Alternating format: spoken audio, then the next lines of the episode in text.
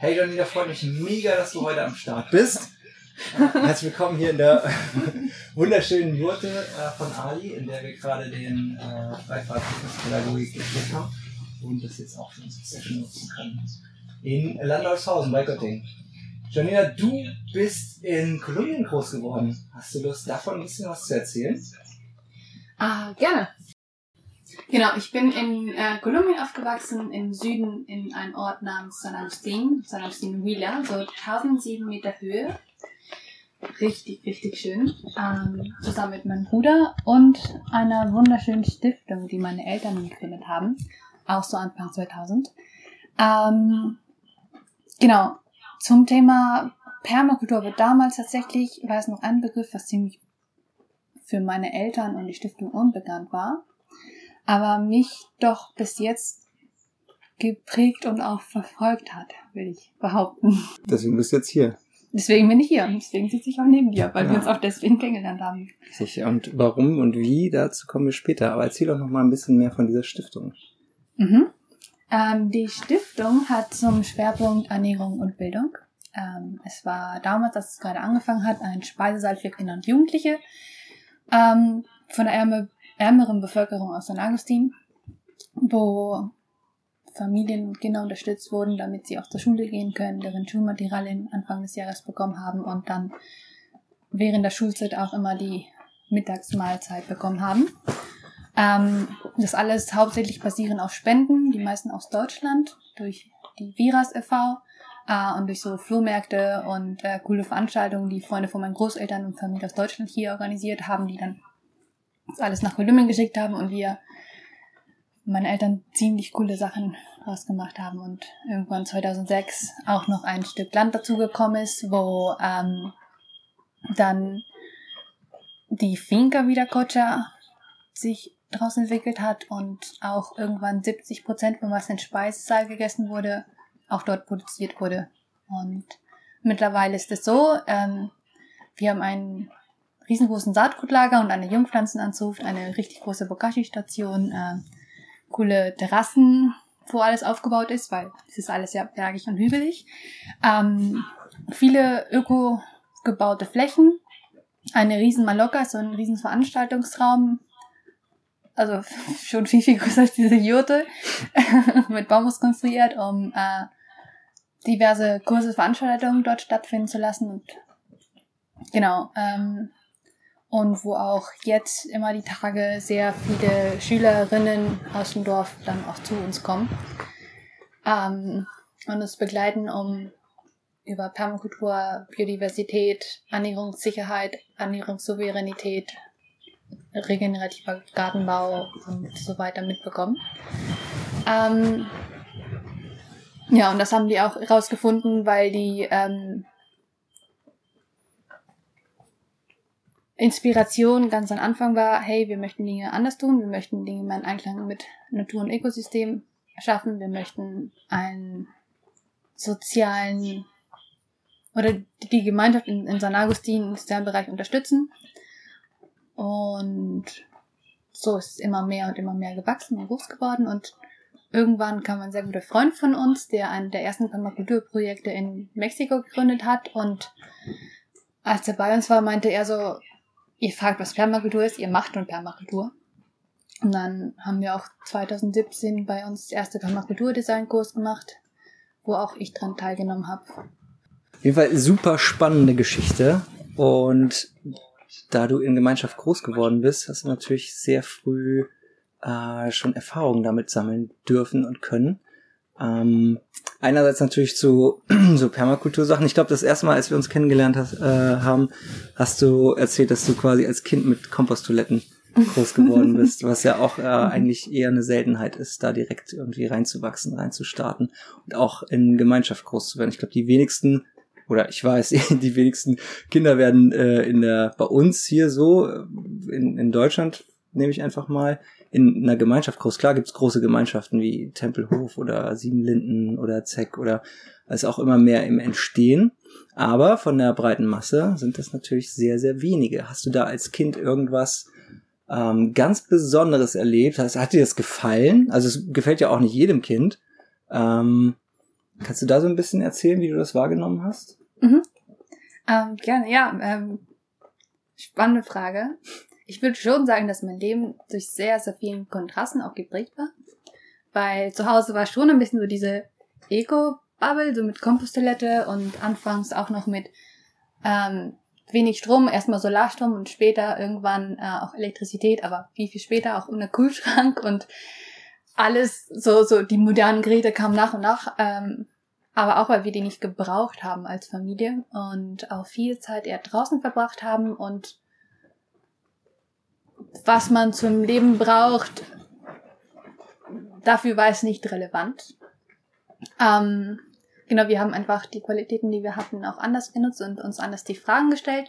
Und meine Eltern haben uns damals, mein Bruder und ich, auch immer sehr gut aufgeklärt, äh, warum wir eine Komposttoilette nutzen und nicht in sauberes Trinkwasser unser Geschäft schicken und äh, warum wir die Nahrung zu uns nehmen, die wir irgendwie auch dort zur Verfügung hatten ähm, in San Agustin und was es auch mit den Samen auf sich hatte und warum wir keine genmanipulierte Sorten nehmen und äh, ja ältere Sorten auch erhalten und ähm, auch hauptsächlich veganes, vegetarisches Essen dort auch zu uns nehmen und ja, ich glaube, diese offene Kommunikation von meinen Eltern hat auf jeden Fall sehr, sehr, also uns unterstützt, so und auch nochmal zu vergleichen, also auch die die Logik dahinter zu verstehen.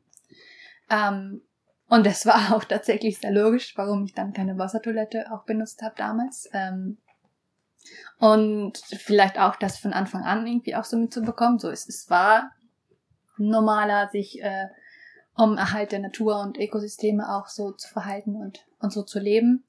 Ähm, was auch spannend war, ähm, die Kontraste auch von eine sehr stinknormale Schule in St. Augustin mhm. Ort zu gehen. Ja, und dann mit anderen Kids zu tun hat, die ganz anders groß werden. Genau. Fängt man ja doch irgendwie an, sich zu vergleichen auch, oder?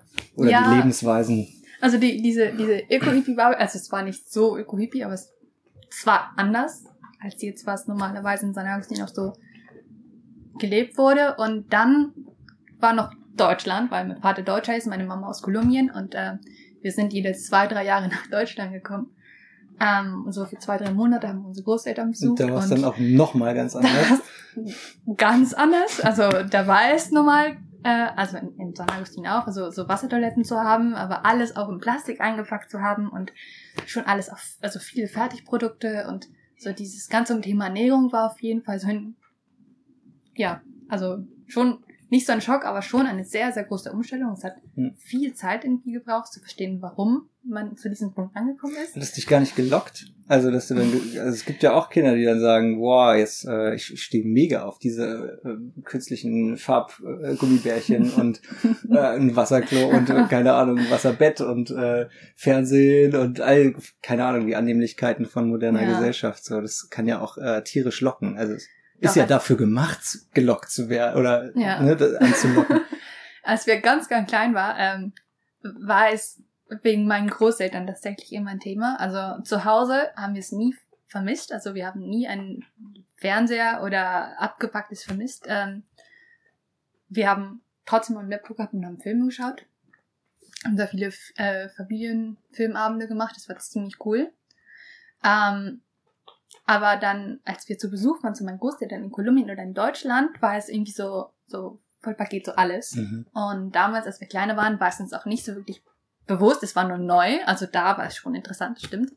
Dass wir dann auch schon ähm, stundenlang im Fernsehen gesehen haben, so abends. Und es so voll faszinierend war, was es so gibt. Aber die Werbung auch voll nervig war. ähm, und das so mit so Süßkram und Fertigkram selten, so etappenweise und ein paar Sachen, aber meine Mama hat uns irgendwie da so gut aufgeklärt. Meine Mama interessiert sich ja mit Thema Ernährung und auch gesunde Ernährung und wir waren dann schon auch immer sehr bisschen so skeptisch ja. und haben es eher ähm, vermieden, genau solche Produkte zu kaufen. Es ist, hat nicht immer gut funktioniert und noch gelingt es mir auch nicht so richtig gut, aber es ist irgendwie schon geblieben, dass so, so hauptsächlich schon auch auf Bio geachtet ja. wurde und alles selber zu machen, äh, lernen zu kochen, selber Brot zu backen, Marmelade, Tomatensauce, alles selber machen. Ja. Ja. Ich finde es auch ein, also ein großer Unterschied von der, von der Herangehensweise. Ich kann mich an einen Kindergeburtstag von mir erinnern, wo ein Freund eingeladen war, der, dessen Eltern so Süßigkeiten komplett verboten haben. Einfach. Und dann gab es natürlich bei uns Süßigkeiten und der ist an diese Schnupp-Schublade gegangen, so heißt das bei uns, und hat sich so vollgefressen, bis er äh, sich hart übergeben musste die mhm. ganze Zeit. Und das liegt natürlich an, an dieser Verbotsgeschichte oder so, ne? Wenn man jetzt die Kinder aber mitnimmt, also so hört sich das gerade bei dir an, dass deine Eltern jetzt nicht verbohrt dogmatisch waren oder das halt verboten haben, sondern es hätte es halt auch gegeben, wenn ihr das irgendwie gewollt oder verlangt hättet, mhm. aber es gab's halt, oder die haben das einfach nicht so praktiziert. Und äh, viel Aufklärungsarbeit gehört halt auch mit dazu. Und dann nimmt das die Kinder mit und macht die Verbote dann nicht so, oder es gibt dann, wenn es keine Verbote gibt, wird es auch nicht so interessant gemacht. Mhm. Also ich glaube, da ist auf jeden Fall, schwingt auf jeden Fall nochmal ganz viel mit. Also diese Herangehensweise, ja. ne? Ja, ich glaube, ich bin sehr, sehr dankbar, dass ich mit sehr viel Freiraum aufgewachsen bin und es immer Möglichkeiten gab und wir konnten uns entscheiden. Aber wir wurden auch aufgeklärt. Also wir wussten auch warum oder was es heißt, dann diese Entscheidung zu treffen, die uns vielleicht auch irgendwie Schaden antun könnte. Und ähm, ja, und das war auch immer ein Thema, auch mit in meiner Schule und auch mit anderen Freundinnen zum Beispiel, die vieles nicht machen durften oder über vieles nicht wussten. Ähm, wie man auch damit umgegangen ist. So, wie fühle ich mich damit? Ähm, wie privilegiert bin ich mit der Info oder in, in welchen Momenten schadet es mich, da es manchmal irgendwie doch dann ein bisschen ausgegrenzt wird oder es dann doch mhm. zu komisch wird und ähm, es war interessant. Also es sind sehr viele Dinge so zwischen Deutschland, Kolumbien, Schule, Eco-Bubbles, ähm, Permakultur, Kurse, normale, andere Kurse und Reisen. Das ist davon bestimmt. Ja. Ja. Das genau. ähm, gibt auch ein Schlüsselerlebnis in deiner, deiner Jugend, diese, diese Veranstaltung, der Ruf des Berges, richtig? Habe ich das richtig übersetzt? Mhm. Ruf des Berges, ja. ja. Mhm. Kannst du davon ein bisschen erzählen? Ja, ich glaube, mhm, es Ruf des Berges oder Jamal la Montaña, wie es sonst genannt wird in Kolumbien, ist eine sehr große Veranstaltung mittlerweile, ähm, wo sehr viele Ökogemeinschaften, Permakulturprojekte, unterschiedliche Menschen, die gerade am Reisen sind, unterwegs sind, Künstlerinnen ähm, und auch andere Leute aus der Stadt, die gerade so über alternative Wege etwas mitbekommen, aber etwas anderes machen möchten und auch indigene Völker sich zusammentun, um über alles Mögliche zu sprechen, aber vor allem um eine Woche in Gemeinschaft zu leben und sich Thema wie Klimawandel oder alternative Ökonomie oder Permakultur mehr vorzunehmen oder auch tatsächlich das Wissen von andere indigene Völker. Ähm, es ist auch eine Veranstaltung, die sich immer mehr entwickelt hat ähm, und mittlerweile auch von einem Netzwerk organisiert wird namens CASA. CASA ist äh, the Council of Sustainable Settlements of Latin America, ist so ein Teil von GEN, von The Global Eco Village mhm. Network, ähm, die auch 2012 erst sich auch als CASA und als Netzwerk dort angeschlossen haben, an globalen Netzwerk. Und auch 2012 das erste Mal wir als Familie auch dran teilgenommen haben. Am Treffen, es waren so um die 500 Menschen und ich war auch zwölf Jahre alt. Ähm, davor war ich einfach auch nur in der Schule, also ich war auch damals noch anders drauf, würde ich behaupten, oder eher Kind. und das war so das erste Mal, wo diese ganzen Welten auch irgendwie so zusammengekommen sind und auch bei mir und mir bewusst wurde, was es noch so gibt und warum es wichtig ist und welche Kraft auch eine Gemeinschaft hat. Ähm, ich habe dran äh, an Jugendnetzwerk oder der Jugendgruppe dann teilgenommen. Ähm, Im zweiten Jahr dann, ne? Im ersten Jahr Im tatsächlich. Ersten also im ersten Jahr nur als Teilnehmerin. Mhm. Ähm, und da haben wir eigentlich nur gespielt und Witze erzählt und Geschichten erzählt. Äh, es war sehr amüsant eher. Also es waren nicht so ernste Themen. Dann ähm, 2014 sind wir nochmal hingefahren. Äh, die wechseln noch immer die Gemeinschaft. Ähm, Habe ich dann wieder beim bei der Jugendgruppe mitgemacht. Ähm, da ging es eher schon um ernstere Themen, äh, wo auch ältere Menschen mit eingeladen wurden, ähm, um auch aus, über deren Erfahrung zu sprechen und auch andere Themen mit einzubeziehen auch was geht hier eigentlich ab, weil normalerweise waren es auch nur die Kinder von anderen Leuten, die einfach auch mitgenommen wurden. Mhm. und dann so gesagt wurde so, hey, das hier und das hier geht ab und ähm, das könnte auf euch zukommen. Ähm, Und dann gab es ja viele Fragen von Jugendlichen aus, die auch mit der Gruppe dann und mit den Älteren besprochen wurden. Und da dachte ich schon so, wow, okay, es, es hat irgendwas, was sich sehr so magisch und wertvoll anfühlt und wenn man da einen Raum so anders gestaltet, könnte man sehr viele junge Menschen motivieren, die gerade so auf der Suche sind nach neue Wege. Vor allem diese Berufsfindungsphase. Mhm. Oder was mag ich, weil gerade so im späteren Alter bekommt man in Kolumbien zumindest sehr viel Druck von, du musst schon wissen, was du studieren möchtest und was du arbeiten möchtest, weil davor bist du nichts und ja. erst dann wirst du. Ja, das ist ja auch so. ja, das stimmt. Ich glaube, in Kolumbien fängt man vielleicht ein bisschen früher damit an, ja? weil man nur elf Jahre äh, Schule hat. Ah. Dann darf man direkt zur Uni, dafür mhm. hast du mindestens zehn Semester, 18 Semester. Ähm, und das ist ein bisschen schwieriger, finde ich, ähm, ein Studiumplatz zu finanzieren, weil mhm. es noch meistens privat finanziert mhm. wird. Und deswegen gab es schon irgendwie auch, oder diese Fragen waren da sehr, sehr häufig. Von was tue ich mit meinem Leben? Was mache ich? Ich bin in einer Eco-Bubble groß geworden oder hey, das ist alles neu für mich.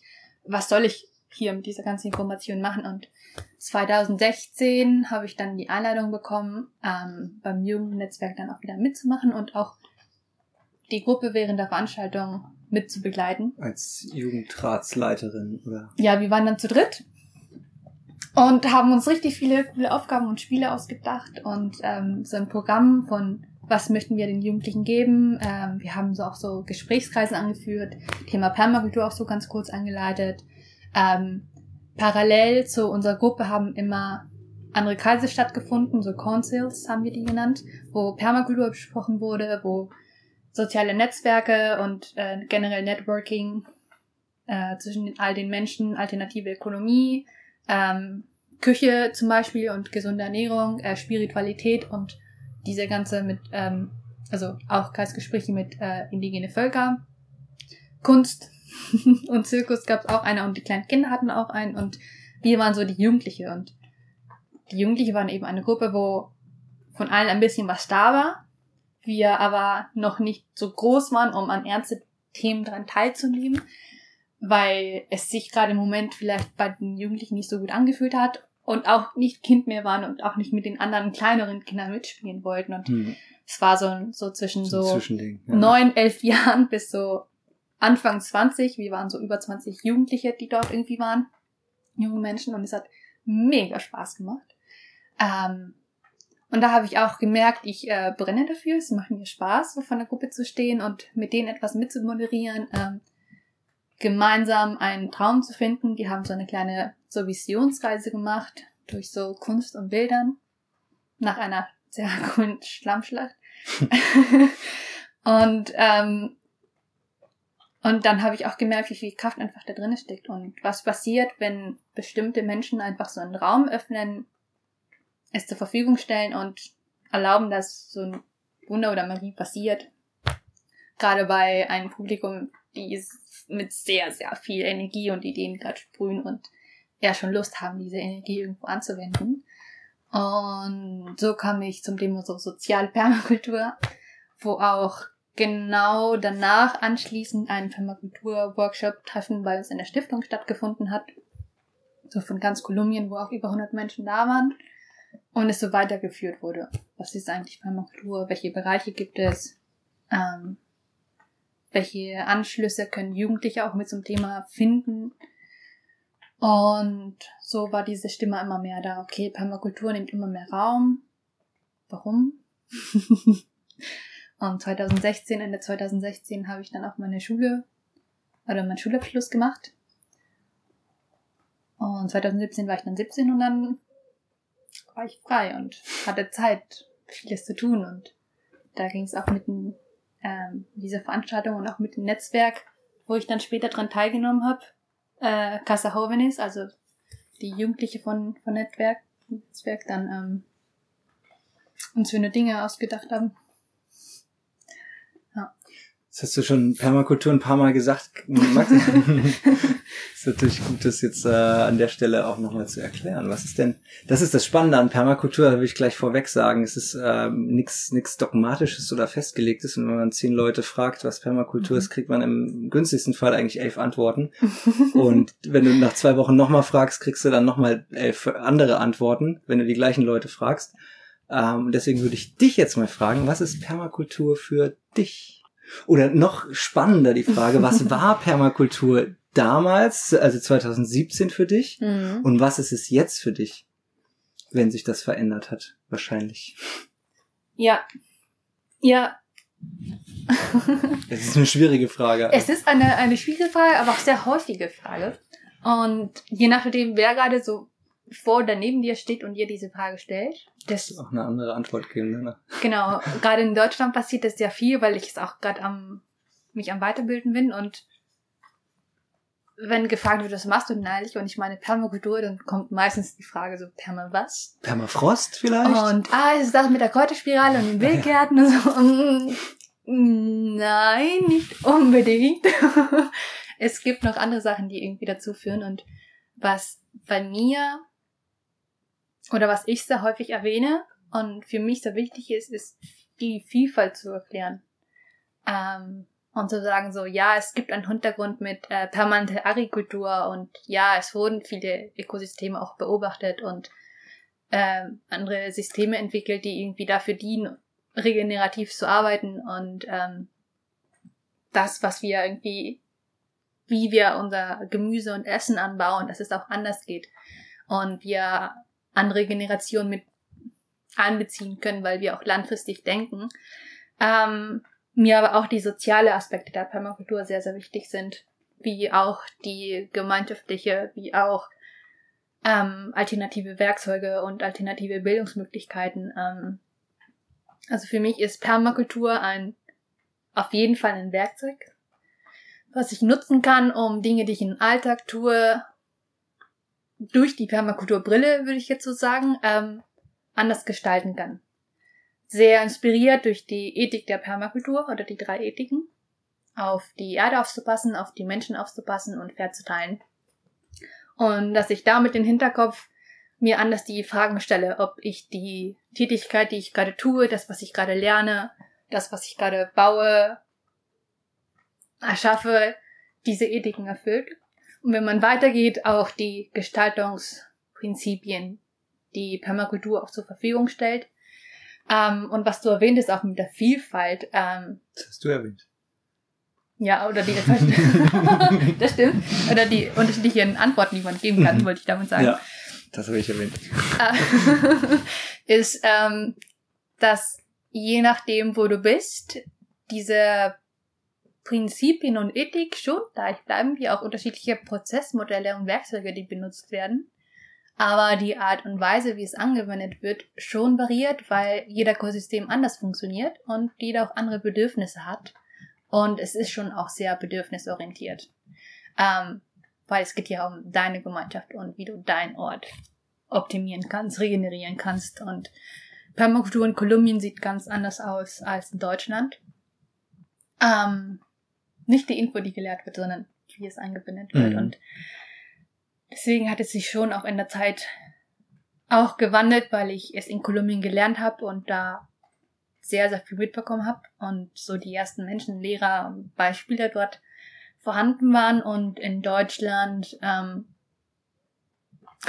gefühlt eine andere Welt da ist, ähm, die es anders umsetzt. Und gleichzeitig kann ich mich wieder in der Basis oder Mitte wiederfinden und mich auch dadurch mit sehr vielen Menschen wieder vernetzen und auch verstanden fühlen, gesehen fühlen, weil wir doch ähnliche Ziele haben und eine ähnliche Vision. Mhm, eben diese Ethik als Basis. Mhm. Sorge tragen für die Erde und für die Menschen, was aber auch sich selbst, also Self-Care auf jeden Fall auch mit einschließt und mit Überschüssen gut umzugehen und fair zu teilen. Mhm. Also diese drei äh, Ethiksäulen, die da so ein bisschen drüber schweben über der Permakultur. Nun ist Permakultur ja auch kein geschützter Begriff, aber wenn wir über Permakultur sprechen, dann sprechen wir über die, die von Bill Mollison und David Holmgren geprägt wurde aus Australien.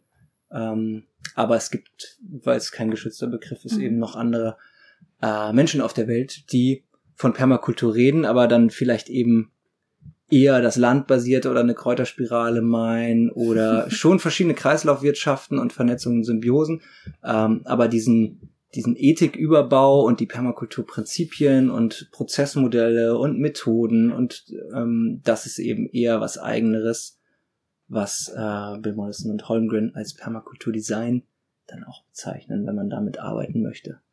Es ist super schwierig, das zu erklären. Ich persönlich habe auch aufgehört, das zu erklären. Also ich frage, wenn, wenn die Leute das wissen wollen, frage ich auch immer, wie, wie viel Zeit hast du? äh, weil jetzt so in zwei Sätzen fällt mir das mega schwer, das zu erklären, so dass es die andere Person versteht, weil ich ja auch gar nicht weiß, wie viel die andere Person schon weiß oder aus, aus woher die jetzt kommt. Ähm, muss man ja auch selber dann die Worte wählen, damit die andere Person einen auch versteht. Und wenn man jetzt die ganze Zeit von Designmethoden und Analysen und sowas quatscht, kann das ja sein, dass du eine Fachsprache verwendest, die die andere Person einfach gar nicht das hört sich dann an, als würdest du irgendwie von einem super krassen Computerspiel erzählen, was ja super, also Fantasy-mäßig abgeht und da sind Orks und keine Ahnung, ey, und du hörst immer nur Fremdworte und denkst, boah, das ist, ja- keine Ahnung, verstehe ich nix. Mhm. Also habe ich das tatsächlich erlebt. Mir wurde von Permakultur erzählt und ich habe ich hab null verstanden von dem, was die Person mir erzählt hat. Alles, was ich verstanden habe, war das Leuchten in den Augen von der anderen Person, wo ich gedacht habe, boah, kack, ich verstehe kein Wort, aber so wie du erzählst, bist du mega begeistert davon. Und das hat allein schon irgendwie bei mir diese, diesen Kitzel ausgelöst. Ich will darüber mehr erfahren, äh, was dich da so krass zum Leuchten bringt. Ähm, man das transponieren kann, ist schon ganz gut. Äh, und ansonsten, ja, brauche ich irgendwie so eher 10, 15 Minuten, um das adäquat erklären zu können, was es ist und woher das kommt und ähm, ja, wofür das äh, vielleicht geeignet ist und manchmal wofür vielleicht auch nicht. Ist auch spannend. Ähm, in Deutschland gibt's ähm, eine richtig große Akademie. Ich glaube also eigentlich der größte Permakultur-Weiterbildungsanbieter in Deutschland ist die Permakultur-Akademie in Berlin, die ähm, als Verein organisiert ist, das Permakulturinstitut. Und darüber haben wir uns dann auch kennengelernt. Mhm. Wie bist du denn zur Akademie gekommen? Mhm. Ich glaube, weil ich ähm, Permakultur in Deutschland angegeben habe und so unterschiedliche Möglichkeiten, was gibt es eigentlich? Ähm, für mich, als ich noch in Kolumbien war, war es einfach klar, ich weiß, dass Permakultur mich sehr doll inspiriert und dieses Leuchten in meinen Augen da ist. Ähm, und dass es sehr, sehr viele Antworten auf all meine oder viele Fragen, die ich habe, hat und ähm, dass ich mich sehr darüber freuen würde, wenn ich eine Weiterbildung, die damals für mich noch nicht so klar war, wie es aussehen könnte, dass es sich gut anfühlen würde. So, ähm, weil ich habe schon gemerkt, okay, so Qualitäten, die ich lernen möchte und Sachen, die ich lernen möchte, gibt es viele und ich möchte quasi so eine so eine sehr große Werkzeugkiste voll machen mit sehr viel Wissen und damit irgendwie rumreisen und Projekte und Menschen vernetzen und diese Nachricht auch an sehr viele Menschen auch weitergeben zu können und darüber lehren zu können, aber ich wusste überhaupt nicht, wie ich erstmal an diese Information komme, Hm. ähm, weil es in Deutschland sowie in Kolumbien keine Uni gibt oder Schule, die das so offiziell oder staatlich anerkannt so auch ähm, ausbildet. Und ähm, genau, ich habe über eine ein Projekt irgendwie in Hamburg gelesen, aber es hat irgendwie damals nicht so wirklich sich so angefühlt, als würde ich da gerne dran teilnehmen. Ähm, und ich glaube, durch Freunde und Kontakte oder weil ich selber gesucht habe, irgendwie bin ich zur Startseite der Permakulturakademie angekommen, habe mal die Landkarte angeschaut und dann gesehen, dass in der Nähe, wo meine Großeltern wohnen, ein Projekt ist, Prinzöfte, Mhm. wo Ulrike wohnt und sie habe ich dann angerufen, um über die Weiterbildung zu fragen. Weil ich habe dann dort gelesen auf der Seite, dass es so etwas gibt namens Ausbauphase, wo man zehn Projekte dokumentiert, zehn Permakulturprojekte und dann zum Designer, Permakulturdesigner, Designerin wird. Und dann dachte ich so, hm, klingt doch eigentlich sehr interessant, aber ähm, was ist das? Was macht man dafür? Und ähm, genau, dann haben wir uns tatsächlich getroffen. Das war 2018, so ein paar Monate nachdem ich angekommen bin. Und sie hat so ein bisschen auch die Struktur erklärt, auch von der Akademie und dann gemeint, dass es, also sie würde es auf jeden Fall weiterempfehlen, ähm, Aber es gibt etwas namens Basisjahr, äh, wo man erstmal, nachdem man einen 72 Stunden Permakulturdesign-Kurs macht, um über die Basis und die Bereiche ein bisschen mehr was äh, zu lernen, ähm, ein Vertiefungsjahr machen kann, wo man zwei persönliche Projekte dokumentiert, um das, was man gelernt hat und was man im Basisjahr lernt, auch wirklich umsetzen zu können und verinnerlichen zu können. Und auch die Menschen, die gerade auch daran teilnehmen, auch intensiver sieht und mit denen auch mitlernt und sich austauscht. Und ich glaube, dass in, äh, wie die Aufbauphase aufgebaut ist, war es damals ein bisschen anders. Und Basisjahr war schon klar, okay, es sind fünf Workshops, wir sind 20 Leute, wir werden uns jede zwei, drei Monate sehen, wir werden trotzdem auch einmal im Monat einen Anruf haben und uns austauschen. Und wir werden Aufgaben bekommen. Und dann dachte ich so, okay, das, ich glaube, es ist, um auch in Deutschland anzukommen und auch in der Akademie und im Netzwerk wäre das vielleicht gut. Äh, auch um nicht alleine in der Aufbauphase zu sein, weil damals alle meine PMI-Freunde und äh, Kontakte waren in Kolumbien. Dann dachte ich, okay, dann äh, machen wir das. Dann habe ich es 2019 angefangen auf Sieben Linden mit Joel und mit Sonja. Das war richtig schön, das war richtig cool, richtig gute Freunde auch da gemacht, die ich bis jetzt immer noch weiter treffe und sehe. Und es hat dann Ende, äh, Anfang 2020 da, dann beendet und dann kam auch Corona. Stimmt. ich hab fast vergessen. ja.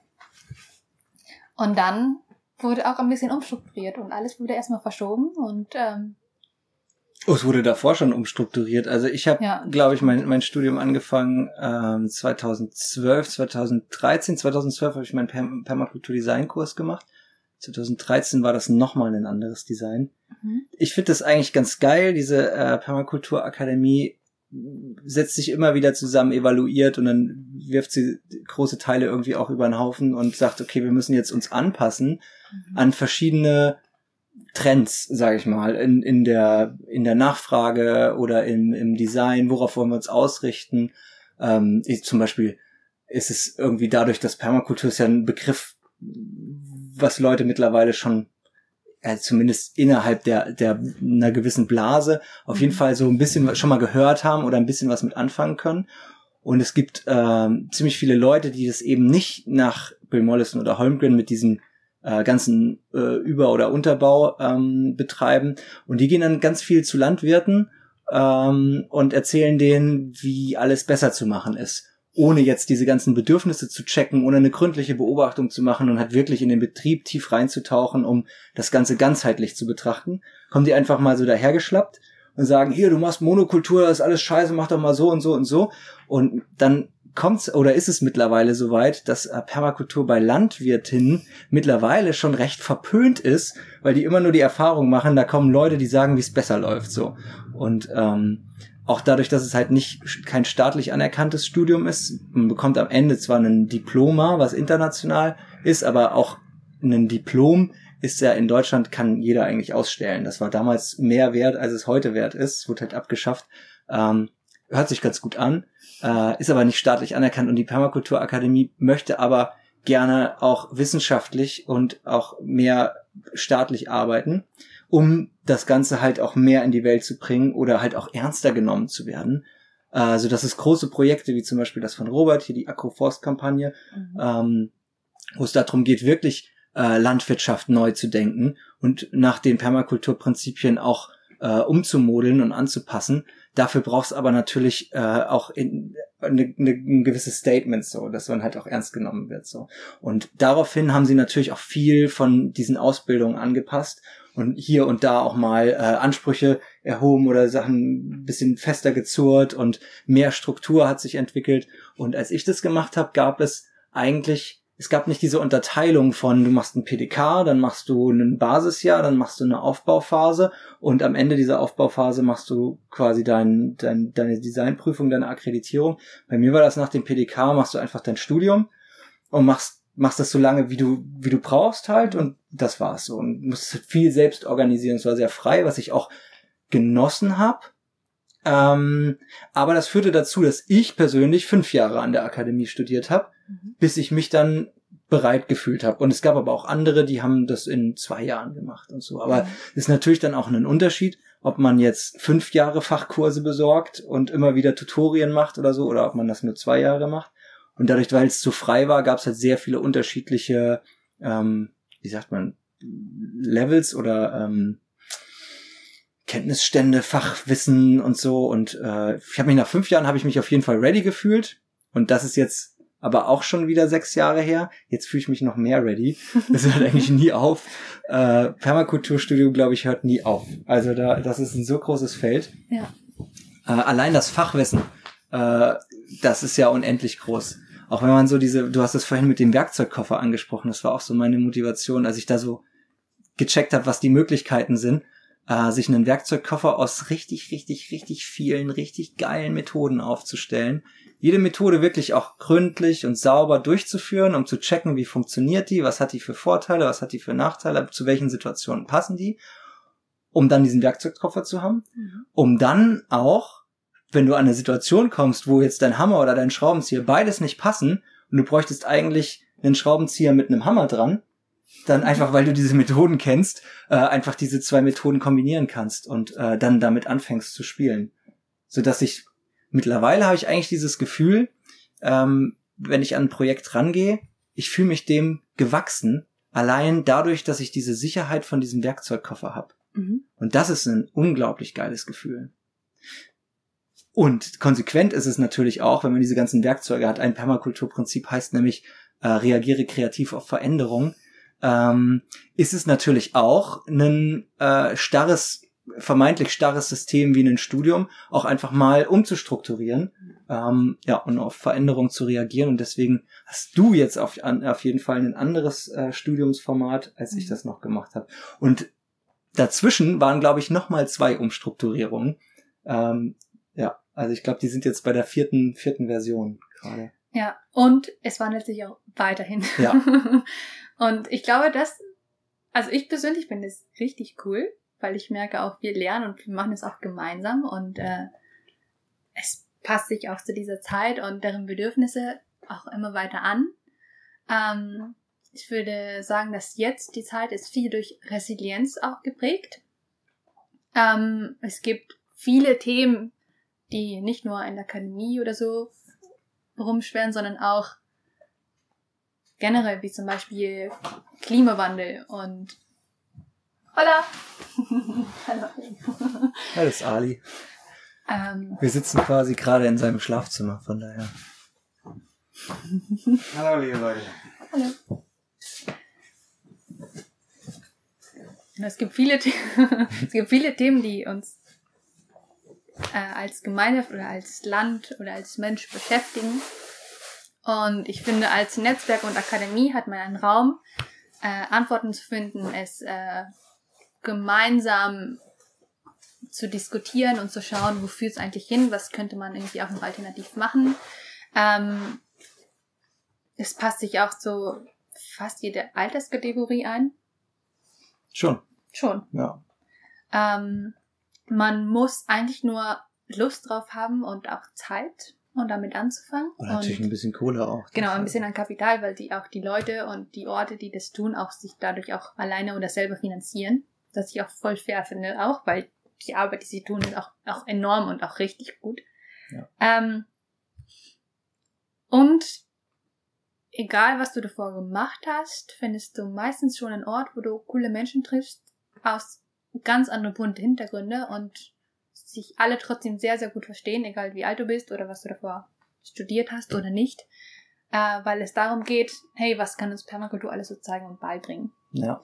Und ich da noch schnell einhaken. Manchmal ist das ja so, wenn man jetzt so eine, eine neue Ausbildung anfängt oder so, dann lässt man so einen Teil von dem alten Leben irgendwie zurück und man schult quasi um, so heißt das ja dann, ne? Mhm.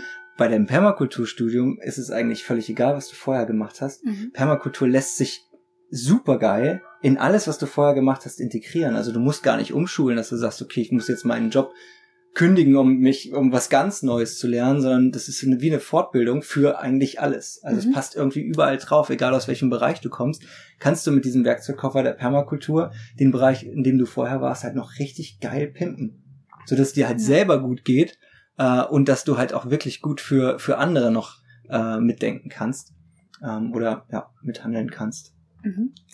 Und alles nicht nur mit Garten zu tun hat. Ja. Also es ist schon so, dass man auch in der Akademie sehr viele Leute trifft, die auch schon Gärtnerinnen sind oder selber einen Garten oder ein Grundstück haben oder in irgendeiner Solavi arbeiten. Aber ich kenne auch richtig viele, die eher im Sozialbereich arbeiten, Workshops anbieten, andere, die aus dem IT-Bereich kommen und sich alternative coole Werkzeuge oder Plattformen ausdenken.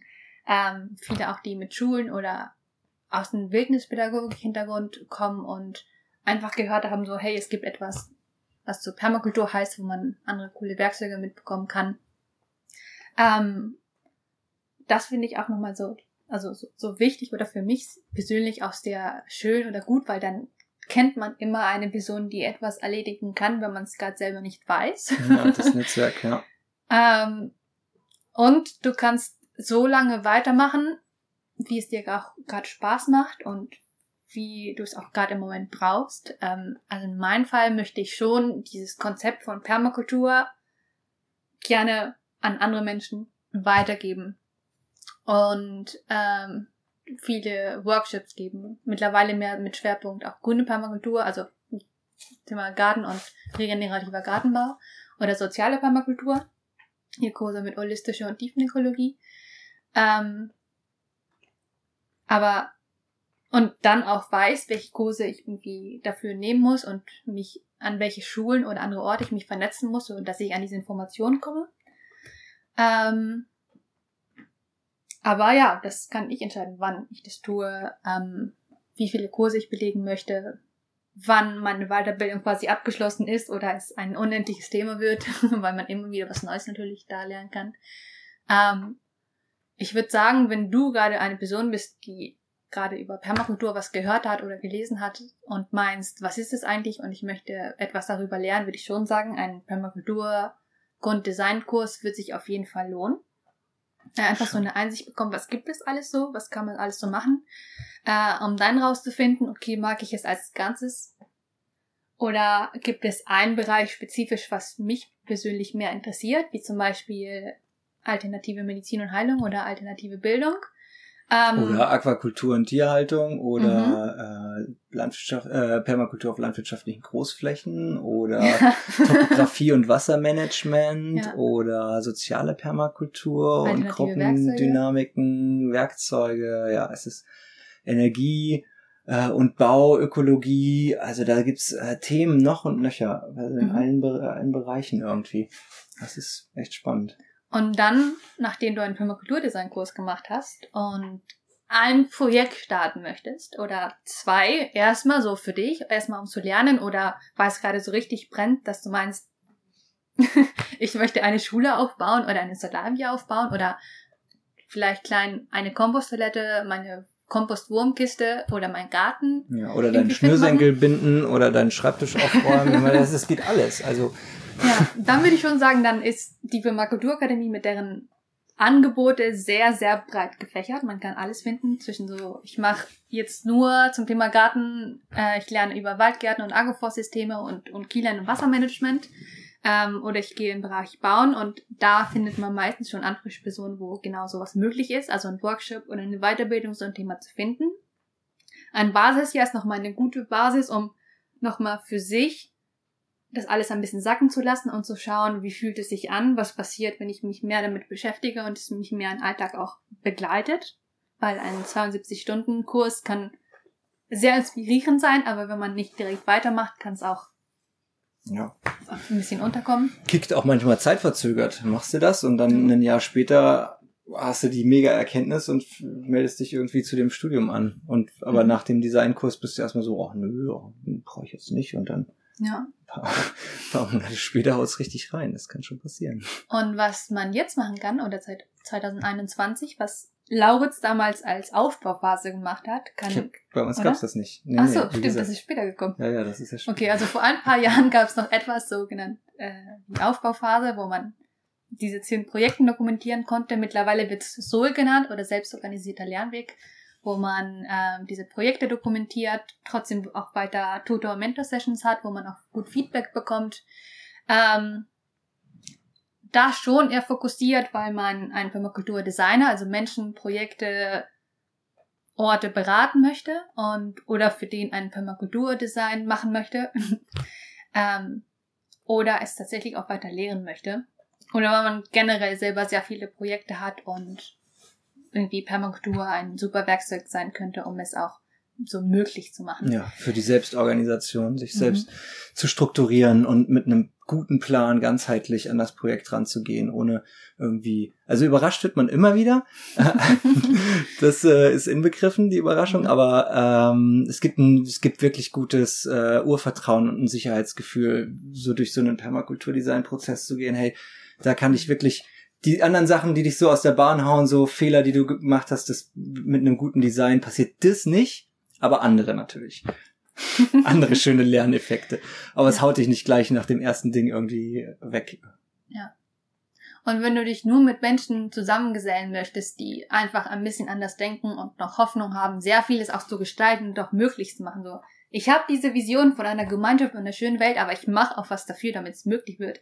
Dann gibt es bei der Permakulturakademie mittlerweile hunderte von Menschen, die überall in Deutschland verteilt sind und einen Lernort haben, äh, in einer Gemeinschaft wohnen oder privat was richtig Cooles tun, die auch dir zur Hilfe sein können und dich unterstützen können. Ja. Allein um zu sagen, so, hey, ich bin nicht allein, ich bin mit meinem Thema oder Weltschmerz nicht allein. Ja. Es gibt Menschen, die auch richtig wunderschöne Dinge tun. Es gibt alternative Bildungsmöglichkeiten, ähm, die für alle, die auch ein bisschen anders lernen möchten oder andere anders Dinge zu sich nehmen, wo man es auch erfahren kann. Und Konstruktiver Aktivismus. Ja. Mit einem Leuchten in den Augen. Ja. Wir sind, oder tatsächlich haben wir zwei uns beim Akademiewochenende kennengelernt. Es ist eine jährliche Veranstaltung, die ähm, die Permakulturakademie an sich organisiert, wo Tutorinnen, ähm, Menschen, die gerade ein PTK gemacht haben und im Basis hier sind oder in der Weiterbildung im Soul oder, oder, auch, oder auch nicht. Ja, oder auch nicht. ähm, für vier Tage ungefähr zusammenkommen und ähm, coole Workshops dran teilnehmen und äh, wo es auch Open Spaces gibt, etwas Persönliches zum Beispiel auch ähm, vorschlagen und darüber sprechen oder jemand akkreditiert und wir alle können irgendwie auch mitzuhören. Das ist auch sehr spannend zwischen Präsentationen ja. oder Akkreditierungspräsentationen, wenn Leute von ihren Projekten erzählen. Vor allem Akkreditierungspräsentationen, weil sind ja dann schon Menschen, die schon ein bisschen länger dabei sind. Mhm. Ah, da lässt sich richtig viel äh, lernen und Aha-Momente. Also auch wenn, wenn man vielleicht mit dem Thema an sich so noch nichts oder mit dem Projekt nicht was anfangen kann, sind da eben durch diese ganzheitliche Arbeitsweise so viele Momente, wo es so wie so eine Klickerbahn klick, klick, klick, klick, klick macht.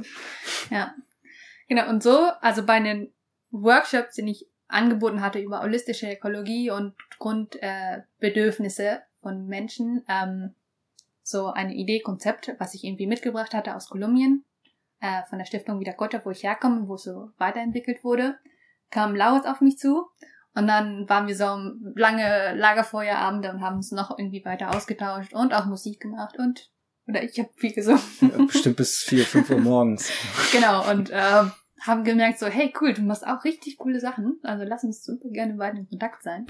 Ähm, und so haben wir uns auch immer wieder getroffen, auch so andere Akademiewochenende vor allem ja. und Veranstaltungen, wie auch ähm, später durch Pfade zur Wildgestaltung. Ähm, ja.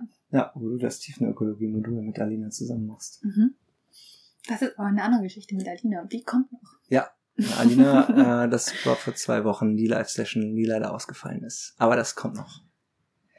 Ja. Gab es noch eine Frage oder etwas? Mm, ja, ich würde gerne noch sagen, also Permakultur arbeitet natürlich viel mit der landbasierten Permakultur, also über den Garten. Äh, das liegt jetzt nicht dran, dass man Permakultur jetzt nur im Garten, wie du auch vorhin schon gesagt hast, anwenden kann, aber man versteht es halt viel besser. Also mhm. der Garten ist einerseits natürlich super nah an uns dran. Ein Lebensmittel ist auf jeden Fall von den Grundbedürfnissen her ein großer gemeinsamer Nenner für die ganze Weltbevölkerung. Also was zu essen und was zu trinken gehört auf jeden Fall zu den Basic Grundbedürfnissen. Deswegen ist das und wie zum Beispiel Foodsharing auch, ein äh, Konzept, was halt sehr viele Leute verstehen.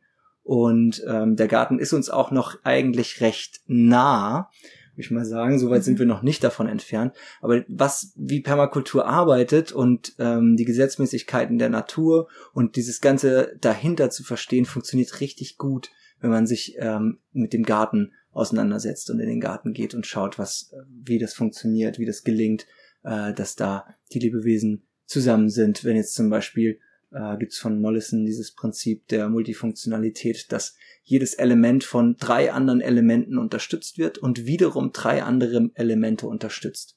Das ist nur so eine Faustregel mit den drei, aber das ist in der Natur wirklich so, äh, sind dann mehr oder weniger Verbindungen, aber das macht ein Ökosystem stabil. Das heißt, wenn ein Element ausfällt, sind immer noch zwei andere da, die dafür einspringen. Und ähm, davon gibt es ja sehr viele Prinzipien ähm, und Ökosystemkriterien, die man eben, wenn man sie im Garten sieht, viel besser versteht, als wenn wir das auf einer Metaebene in der sozialen Permakultur ist es halt auf, auf Menschengruppen äh, und Gruppendynamiken bezogen. Das ist ein bisschen abstrakter, aber wenn man das halt vorher in der Natur begriffen hat, lässt es sich viel leichter transponieren auf die soziale Ebene. Deswegen mhm. funktioniert bei der Permakultur ähm, im Lehren noch viel über das im Garten anschauen und äh, selber auch zur Tat schreiten. Das ist nämlich auch, auch ziemlich geil. Ein bisschen in den Beeten rumwühlen. Eine sehr erdende Aktivität sehr erdende auf jeden Aktivität. Fall. ja, also ich fand diese, diese Kontraste, also was du erwähnt hast, zum Beispiel auch jetzt mit Garten, ich nenne das noch mit, die arbeite ich eigentlich jetzt noch du als Gemüsegärtnerin auf Biobetriebe. also ist das schon, schon Bio, es geht schon eine, eine sehr gute Richtung. Ähm, aber wie Permakultur und Biobetriebe und dann Wirtschaftlichkeit, was sie daran gemeinsam haben oder auch vielleicht nicht und welche Debatten es da auch gibt, wie du vorhin meintest, irgendwie, dass sehr viele Menschen, die Permakultur machen und die Landwirte eher meinen, so es gibt da sehr viele Konflikte. Oder dass es noch sehr viele Menschen gibt, die denken, ähm, Permakultur ist nur eine Keuterspirale und ein wilder Garten. Das ist gleich ähm, ist, dass äh, Permakultur sich schon sehr, sehr viele Fragen stellt. Ähm, und eher so ein bisschen die Nerds sind, die sehr vieles auch lange beobachten, hinterfragen, analysieren, eine sehr gute Bestandsaufnahme machen, äh, ja. sehr viele Faktoren mit einbeziehen und dann was sehr Gutes daraus gestalten, ja. so dass in weniger Zeit ein Ökosystem auch wirklich wieder stärker wird und sich auch wieder mehr unterstützen können kann, so dass äh, man immer weniger persönlich oder, oder Hände Zeit irgendwie damit investieren muss, je nachdem, was du gerade aufbaust äh, und es sich immer mehr und mehr von alleine trägt und deswegen wieder zum Namen permanente Agrikultur kommt, wie es so auch ursprünglich auch gestartet hat, äh, wie aber wir es auch bei sozialen Prozessen auch immer wieder mitbekommen und es mittlerweile auch permanente Kultur genannt wird. Äh, und da auch zum Beispiel Luby McNamara mit People in Permaculture, diese Designprinzipien, die für Ökosystem mehr funktioniert haben, auch auf soziale Prozesse mit übersetzt werden, so dass es auch mit Gruppen oder individuell auch praktiziert werden kann oder übersetzt werden kann, verstanden werden kann. Ähm, ja, und äh, ich, da ich jetzt sehr lange auch in unterschiedliche Biobetriebe, vor allem Biolandbetriebe gearbeitet habe, habe auch gemerkt, so, boah, da ist sehr, sehr viel Arbeit zu tun. Es gibt sehr viel Paradigmenwechsel, was noch stattfinden muss. Ähm, es gibt noch sehr viele Dinge, die man auf jeden Fall optimieren kann und eigentlich sind wir jetzt an einer Zeit, wo es auch dringend ist und es gut wäre. Ähm, aber dieses Thema Wirtschaftlichkeit ähm, und wer bezahlt diese Arbeitsplätze und, und wie machen wir das möglich, wie können wir es noch für einen guten Preis auch irgendwie natürlich vermarkten. Ähm, ja, das muss alles mitgedacht werden. Das mhm. mag ich auch so gerne an der Permakultur. Es halt, also auch, hat auch was mit Träumen zu tun und auch ein bisschen Traumtänzerei, aber das auch nur zu einem bestimmten Teil. Äh, es ist ja eben auch was sehr Handfestes. Also ich bin selber Handwerker und hätte jetzt, ich hätte Permakultur nicht weitergemacht, wenn das ein, irgendwie was esoterisch spirituell verschnörkeltes wäre, aber es ist einfach wirklich handfest, es ist ja. grundlagengebend, es ist äh, ganzheitlich, es ist sehr, sehr gründlich. Du kannst bis endlos in die Tiefe gehen. Ähm, und kriegst da wirklich einen richtig guten Fahrplan für ein Projekt raus. Und das schließt das Ökologische, das Soziale und das Ökonomische mit ein. Mhm. Was ich ja auch, es ist einfach äh, notwendig in der Zeit. Ne? Wir leben halt im 21. Jahrhundert ne? und die Wirtschaft ist stark, die Politik ist stark. Ähm, das muss alles mitgedacht werden. Also da kommst du mit Traumtänzerei und irgendwelchem Idealismus einfach nur bedingt ans Ziel. Mhm. Also bedingt vielleicht eher gar nicht. Ähm, aber da sehe ich die Permakultur auf jeden Fall als unglaublich starkes Werkzeug, das alles mitzudenken und mitzuvereinen und auch nach Möglichkeit, eigentlich ist es, es ist eigentlich auch ein No-Brainer im Prinzip. Mhm. Also ich, ich glaube nicht, dass es eine intellektuelle Schwelle gibt von Menschen, die jetzt nur wenn du Abitur hast oder das studiert hast, kannst du das verstehen. Ähm, sondern ich glaube, dass, also es gibt ja auch ein Buch Permakultur und Kinder, selbst Kinder verstehen das. Mhm. Es ist halt was, wo wir schon ewig nachgelebt haben. Also Permakultur ist zwar in den 70ern irgendwie geprägt worden und entwickelt worden von äh, Mollison und Holmgren, aber es ist jetzt nichts, was sie erfunden haben. Also ich glaube, die Permakultur ist einfach so alt wie die Menschheit selber, also mhm. permanente Kultur, mhm. äh, daher kommt's ja. Und wir haben so gelebt und wenn das jetzt so die Geschichte der Menschheit ist, dann ist das hier quasi unsere moderne ähm, mit all dem, was wir, wo wir jetzt so drin leben. Aber das Ganze ist äh, alles in unseren in unseren Gehirnen, in unseren äh, Genen gespeichert und das braucht nicht viel, um das wieder rauszukitzeln. Und diese Denkweise, ich glaube, es ist, wir leben manchmal mit so einem Filter und wenn wir den schaffen hochzuklappen, wie so eine, so eine Sonnenbrille, ne, diese alten Klappsonnenbrille, wenn wir das hochklappen, äh, hochklappen können, ähm, das braucht nicht viel. Mhm. Und dann, äh, ja, dann, dann lässt sich das auf jeden Fall auch äh, verstehen und machen und umsetzen und äh, easy auch beibringen. Also ich glaube nicht, dass das äh, schwierig ist zu verstehen.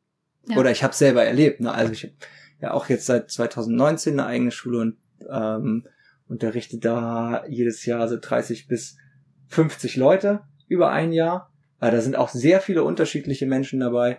Und klar, es ist erstmal ein bisschen abstrakt, aber nach diesem Permakulturmodul, wo wir in dem Garten sind, Malina Waldgarten, liebe Grüße, ähm, und die Menschen diese Prinzipien in der Natur wirklich sehen können, macht's klick, klick, klick, wie in der Klickerbahn. Und äh, ich habe auch noch niemand getroffen, äh, tatsächlich, ähm, wo der Mensch, nachdem er das begriffen hat, gesagt hat, nee, ist eigentlich, also habe hab ich überhaupt keinen Bock drauf, ist richtig kacke. So habe ich noch niemand kennengelernt, sondern alle konnten sich irgendwie, und das ist auch geil, die Rosinen da rauspicken. Und das ist ja schon allein gut. Also du musst ja jetzt nicht das Permakulturstudium machen, äh, und da so voll der Permakultur-Nerd werden, oder die Nerdin, braucht man gar nicht gendern beim Englischen, ne? äh, brauchst du gar nicht. Aber wenn es dir irgendwie ein, zwei, drei Aha-Momente irgendwie beschert, äh, hilft das ja schon. Mhm. Das reicht ja vielleicht schon. Ja, ich würde sagen, Permakultur inspiriert.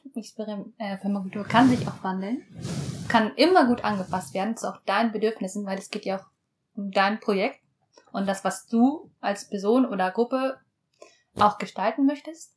Und wenn du dich traust und diese Angst verlierst und einfach auch in diese Schritte der Permakultur auch wirklich vertraust, ähm, dann geschehen richtig coole Sachen. Echt abgefahren, ja. Und es kann produktiv sein und es kann wirtschaftlich sein. Man muss sich nur die richtigen Fragen stellen und diese Designlösung finden, die auch genau das verwirklichen, was du auch vorhast. Und dazu gibt es richtig viele Handbücher, Menschen, Workshops.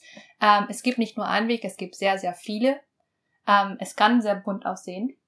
Und ich glaube, es ist auf jeden Fall auch die Antwort, wenn es darum geht, wie schaffe ich eine Mischung zwischen einem regenerativer Gartenbau, gleichzeitig aber auch Wirtschaftlichkeit und alternative ökonom ökonomische Wege oder das zu finanzieren, wie aber auch, dass wir als Arbeitsteam gut funktionieren können, äh, gute Gespräche halten können, ähm, uns gut strukturieren und so organisieren können, dass alles, wie wir es uns vorgenommen haben, auch gut stattfinden kann. Und da kann die Permakultur auch sehr wertvolle Werkzeuge geben, wo vielleicht die Tendenz zum Burnout oder Auslagen von sehr vielen Gärtnerinnen, Landwirtinnen auch hoffentlich runtergesetzt wird und auch sozial regenerativ gearbeitet wird, was mir bis jetzt im gärtnerischen Kontext sehr, sehr doll fehlt. Und ich würde schon sagen, wenn man es so mischt und diese Angst verliert von was andere Menschen sagen könnten oder was Permakultur eigentlich ist und sich mehr ein Zeug da reinliest, dann äh, ja, Das finde ich auch super spannend, weil ich habe so viele Menschen erlebt, die dann super begeistert waren von Permakultur und sich dann ein Projekt rausgesucht haben, was sie permakulturell designen wollten. Und das war dann irgendwas im Garten oder tatatata. auf jeden Fall was im Außen. Und je tiefer sie eingestiegen sind, desto mehr haben sie gemerkt, shit, das ist überhaupt nicht dran. Als mhm. erstes, und das ist das auch eine Methode in der Permakultur ist äh, Zonierung. Mhm. Das, äh, wenn man das im, im landwirtschaftlichen oder im, im Gartenkontext sieht, dann äh, geht es da um die um die Wegeplanung und ähm, um den Pflegeaufwand von gewissen äh, Sachen wie zum Beispiel, dass du in deinem Haus alle äh, Küchenkräuter oder am, am Hausrand alle Küchenkräuter anbaust, wo du viel hin musst, wo du oft ernten musst, die viel Pflege brauchen, dass der Weg halt kurz ist, wie Salat und wenn du jetzt weitergehst, kommt in der Zone, das wäre jetzt die Zone 1 zum Beispiel, in der Zone 2 kommt dann das intensive Gemüse, wo du schon auch öfter hin musst, ähm, aber nicht für den täglichen Bedarf wie Salat, wo du jetzt immer schnell äh, dir einen Salat schnibbelst. In der nächsten Zone kommt dann das extensive Gemüse. Das sind dann wie Kartoffeln oder Kürbisse, wo du vielleicht ein, zwei, drei, viermal im Jahr hin musst. Dann kommt in Zone 4 die Landwirt, äh, die, die Tierhaltung. Oh, das ist gut. Klingt das was? Ja. Sieht auf jeden Fall gruselig aus. dann kommt die Tierhaltung. Ähm, und dann geht es weiter. In Zone 5 ist äh, die Wildniszone, wo du eigentlich gar nicht hingehst. Aber wenn wir jetzt nochmal zurückgehen in die Zone 1, dann kommt, gibt es auf jeden Fall noch andere Zonen. In der sozialen Permakultur kommt nämlich die Zone 0. Da gibt es unterschiedliche Konzepte. Zone 0 würde ich als meinen Körper bezeichnen. Mhm. Ähm, um mit dem gut zu sein. Um, äh, und Zone 00 wäre dann quasi meine geistige Ebene äh, und mein, mein innerliches Befinden. Und was ich eigentlich erzählen wollte, ist, dass die äh, Menschen, mit denen ich mich dann unterhalten habe, sehr oft rausgefunden habe, shit, bevor ich jetzt irgendwie in der Zone drei oder vier irgendwas plane und design und umsetze, egal was das für ein Projekt ist, muss ich mal bei meiner Zone 00 anfangen. Mhm. Muss erstmal gucken, was sind meine eigenen Bedürfnisse, wie richte ich mein eigenes Leben aus, wie möchte ich, wie möchte ich überhaupt leben, wie möchte ich überhaupt arbeiten, was brauche ich, um in meiner Kraft zu sein und sich erstmal damit zu beschäftigen, äh, bevor ich irgendwie im Außen irgendwas mache. Mhm. Und das ist eben ein großer Vorteil an der sozialen Permakultur. Auch dafür gibt's richtig, richtig viele Methoden, wie du richtig gut Selfcare betreiben kannst, um für dich eine stabile Basis zu sein, aus der heraus dann alles entstehen kann. Aber das ist quasi das Fundament. Also du selbst bist das, du bist auf jeden Fall der absolute Start für jedes Projekt. Mhm. Und wenn du jetzt einen Gemeinschaftsgarten irgendwie hast und bist dann total am struggeln und bist völlig am Burnout, dann hast du nicht genug auf deine Zone 00 geachtet mhm. müsstest erstmal ein Design dafür machen, dass du gar nicht in diese Situation reinkommst. Mhm. Das ist super wichtig. Ja, und wenn das gerade bei dir so, also dich wirklich angesprochen hat, ähm, kannst du auch sehr, sehr gerne auf Lauritz oder auf mich zukommen. Ähm, ich gebe mit Alina, der, die Alina wird auch irgendwann später interviewt, äh, geben wir jährlich an Workshops zum Thema Zone 00 der Permakultur, zum Thema holistische Ökologie und Grundbedürfnisse, um diese klare Bestandsaufnahme zu machen. Geht's mir eigentlich? Was brauche ich? Durch tiefen Ökologie das nochmal so wirklich zu verinnerlichen ähm, und dann durch Ikigai deine Mitte oder Berufung zu finden. Genau. Wo ist es eigentlich hin? Wo liegt meine Kraft? Was gibt mir Kraft? Was braucht die Welt? Womit verdiene ich Geld? Ähm, Genau. Und das alles doch irgendwie auch mit Permakultur gut verbunden und Richtig hilfreich. geil. Ja, mega. Richtig gut. Ja. Wir sind fast am Ende, oder? Wir haben jetzt schon richtig lange. Schon, ja. Es wird auch ein bisschen dunkel. dunkel. Eine Stunde gequatscht. Okay, was machen wir zum Abschluss noch? Hm, einmal die Frage, wie es bei dir weitergeht. Mhm. Und dann können wir, ja, dann fällt mir was ein. Okay. Wie geht's bei mir weiter? Ähm, also jetzt ist es so, ich mache gerade diese Weiterbildung, die, wo wir schon etwas drüber gesprochen haben. diese zehn Projekte, ähm, während ich auch nebenbei noch als Gärtnerin, als Gemüsegärtnerin arbeite. Und aber auch schon angefangen hat, diese Workshops auch ähm, anzubieten, wie über holistische Ökologie, jetzt Namen sinnvoll verbunden, was auf Hofluna, ein Demeterhof Nähe von Hannover, immer stattfindet. Mit Lauritz auch äh, und Pfade zur Bildgestaltung, Modul Tiefenökologie zusammen mit Alina mache. Und auch generell bei unterschiedliche Hilfe und Projekte Permakultur-Anführungsworkshops anbiete, weil ich schon merke, das, was ich bis jetzt gelernt habe, dass ich es auch schon gerne weiter, dass ich es weitergeben kann und dass ich das möchte. Ähm, und wenn ich diese zehn Projekte zu Ende dokumentiert habe, ähm, und abgeschlossen habe, bin ich, glaube ich, erstmal noch kurz in Deutschland, schaue mir ein paar schöne Projekte überall an. Dann auch noch in Europa und in Lateinamerika. Ähm, und irgendwann, ich weiß noch nicht genau wann, äh, werde ich zurück nach Kolumbien ziehen und die Stiftung Vida Cocha, la Fundación Vida Cocha von meinen Eltern weiter begleiten und leiten. Ähm, das ist ein mega riesen wunderschönen Spielraum, wo jetzt eigentlich schon richtig coole Dinge passieren, nämlich jetzt eigentlich schon voll rufen, wo ich eigentlich jetzt schon eigentlich starten könnte, aber immer noch merke so, meine Eltern sind noch sehr jung und die haben Zeit. Ich kann mich erstmal, also erstmal noch bei mir sein und persönlich noch irgendwie Sachen lernen, bevor ich dann irgendwie das ganze, diese ganze neuen gelernte Sachen bei denen äh, weitergebe, umsetze. Ähm, aber die Gemeinschaft dort und San Agustin an sich und Kolumbien sind mir schon immer noch sehr, sehr nah und ich merke, da ist auch noch sehr viel zu tun und ich habe Lust darauf. Mhm. ich habe Lust darauf, Permakultur in Kolumbien ähm, weiter aufzubauen. Vielleicht hoffentlich zusammen mit anderen Menschen, die in Kolumbien sind, die auch schon sehr coole Projekte haben, eine kolumbianische Permakulturakademie aufbauen mhm. und ein Netzwerk, wo auch diese Weiterbildung hier möglich ist, ähm, um Permakulturdesigner drin zu werden. Ja, so sieht meine Zukunft aus. Juli hat geschrieben, ne? Ja. Freut sich, uns zu hören.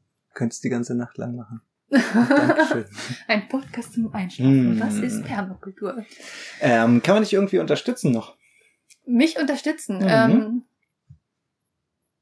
ja, doch, eigentlich schon.